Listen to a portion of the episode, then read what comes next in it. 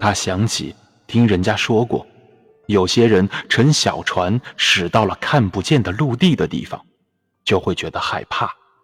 他自己心里知道，在一年中天气经常风云突变的那几个月里，他们是有理由害怕的。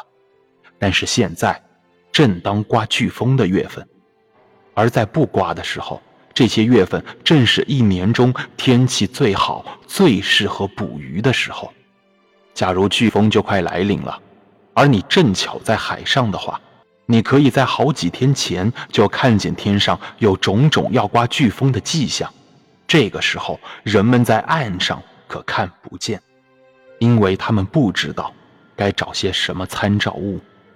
他想，陆地上一定也能看得见异常的现象。那就是云的式样不一样。想到这儿，他抬头看了看云块，判断了一下，眼下是不会刮飓风的。他抬头看了一眼天空，只见一团团白色的积云，形状像一个个可人心意的冰淇淋。高爽的九月的天空，衬托着一团团羽毛般的卷云。清风，看来。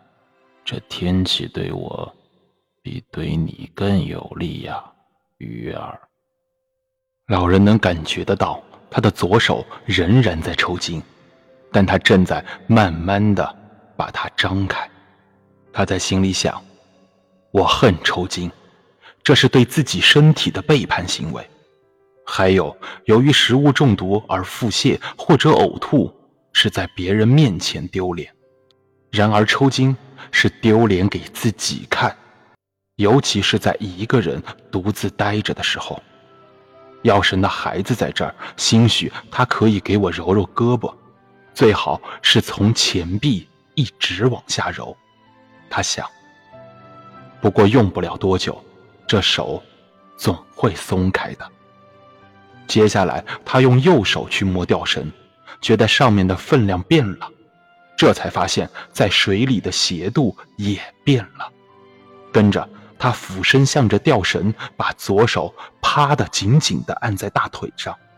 老人看见倾斜的吊绳在慢慢的向上升起。他上来了，我亲爱的手啊，快点儿，请快一点，好吧。